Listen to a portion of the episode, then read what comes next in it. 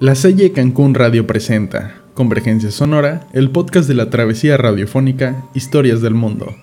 Nosotros somos Melina, Janet y Armando. Comenzamos.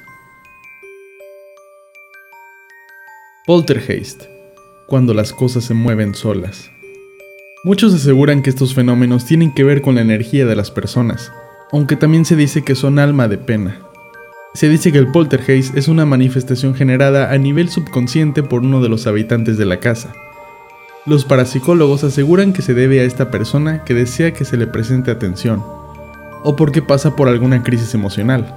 Otra explicación refiere que es la manifestación de la energía, de los seres humanos que queda sujeta a los objetos.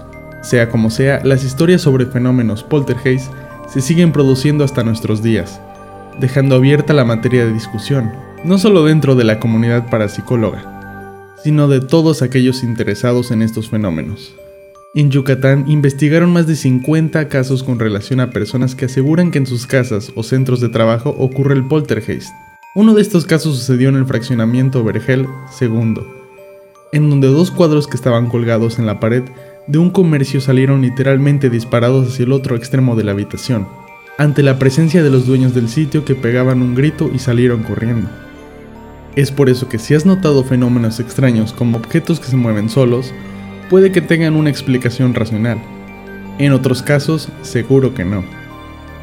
Si has dejado alguna cosa en algún sitio y no te has cambiado de lugar, la explicación más lógica es que lo hayas movido o no te acuerdas. El hecho de cambiar objetos de lugar es común en todos los hogares. Es una acción cotidiana que en acciones confundido con la presencia de espíritus. Sin embargo, para la parapsicología, la cual es la ciencia que estudia estos fenómenos paranormales, es considerado paranormal si cuentas con estos diversos criterios. La acción se repite en muchas ocasiones, el movimiento ha sido presenciado por más personas o sencillamente la acción es tan clara que no deja lugar a duda que se trata de algo paranormal. Se dice que este problema sucede por la presencia de espíritus burlones o bajo astral, es considerado por los estudios del espiritismo como una represalia por haber realizado el mal en tu vida. Por este motivo te gastan bromas para asustarte o llamar tu atención. Si has notado estos hechos de forma continua en tu hogar, puede ser porque anteriormente estaba habitado por una persona que no ha aceptado que ha fallecido y quiere enviarte algún tipo de mensaje. Incluso entre la sociedad se dice que si eres joven, eres más propenso a sufrir un poltergeist, pues al tener más energía atraerás más a un fantasma. O eso se dice a algunos investigadores parapsicólogos. La duración de estos ataques se extiende por horas, meses o años. ¿Tú has experimentado esto? ¿Crees que es un producto de la imaginación? ¿Qué es verdad y qué es mentira? Analiza tu respuesta.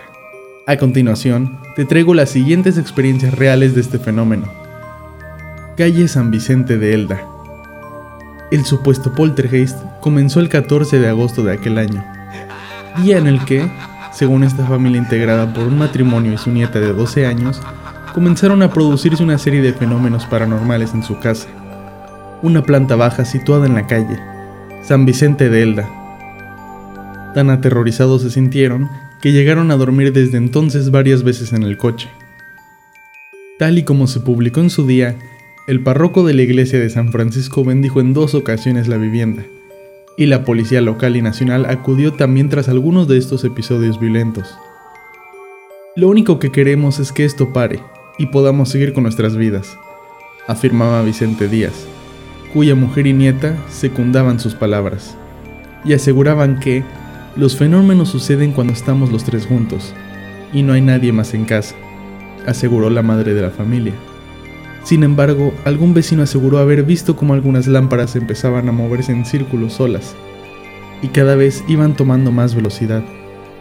Un parapsicólogo del Centro de Estudios Parapsicólogos de Elda pasó la noche en el domicilio y aseguró haber recibido un golpe en el hombro izquierdo, que no provenía de ninguna de las personas que estaban ahí.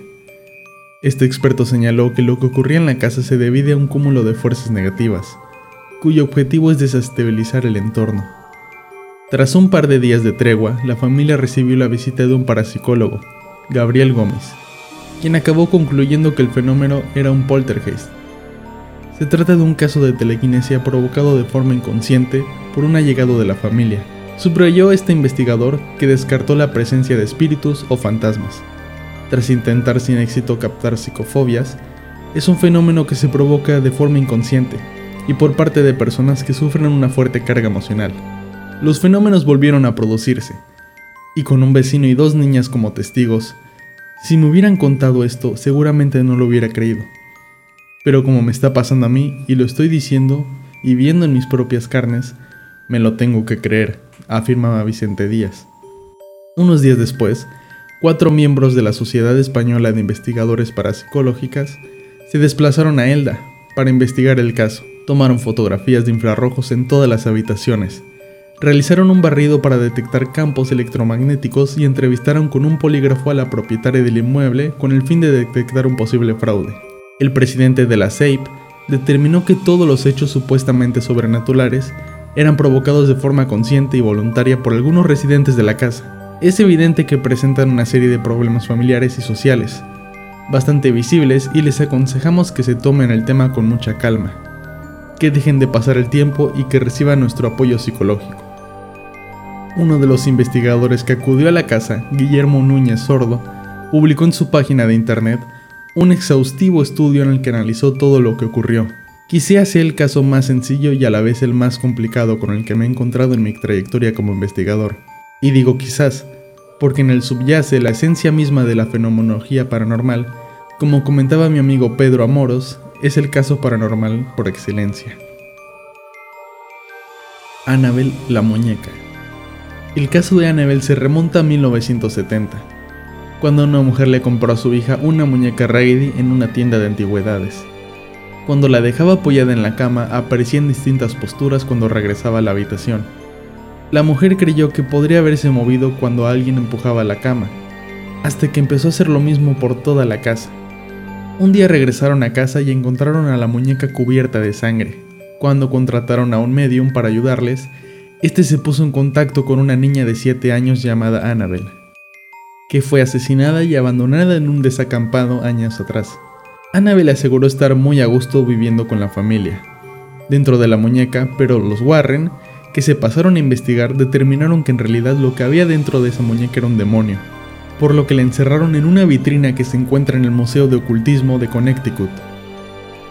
La Dama Espectral de la Casa de las Torres. Se le conoce como la Casa de las Torres en localidad de Úbeda, en la Plaza de San Lorenzo y con origen medieval. En su interior se aparece una dama, una dama de triste historia y peor final. Cuenta la leyenda que, a mediados del siglo XVI, Andrés Dávalos, esposo celoso, contrajo matrimonio con Ana de Orozco, y en un ataque de celos mandó que la vistieran con hábitos de religiosa y la empedraran viva en el palacio. En los años antes de la guerra civil, el ayuntamiento de Úbeda logró la titularidad del palacio. Unos albañiles que picaban las paredes se sorprendieron cuando una de ellas cayó derribada, y en su interior hallaron una cavidad en la que había un cadáver momificado de una mujer con indumentaria de religiosa. Lucía joyas, lo que mostraba que debió haber tenido un estatus alto dentro de la sociedad de la época. Teniendo en cuenta la historia legendaria, rápidamente se le identificó con la desdichada Ana de Orozco. Desde entonces, los sucesos paranormales que en su interior se producen son atribuidos a su fantasma. Y nuevamente llegan los testigos, las víctimas del misterio de estos lugares mágicos que narran sus experiencias y reacciones asombradas ante puertas que se abren y se cierran, extraños sonidos o la aterradora visión de una mujer fantasmal que vaga por las estancias de un lugar sembrado, el desconcierto y el pavor entre aquellos que han tenido la oportunidad de ver su evanescente figura. La Selle Cancún Radio presentó, Convergencia Sonora, el podcast de la travesía radiofónica Historias del Mundo. Nosotros somos Melina, Janet y Armando. Regresaremos con más. Somos comunidad en frecuencia.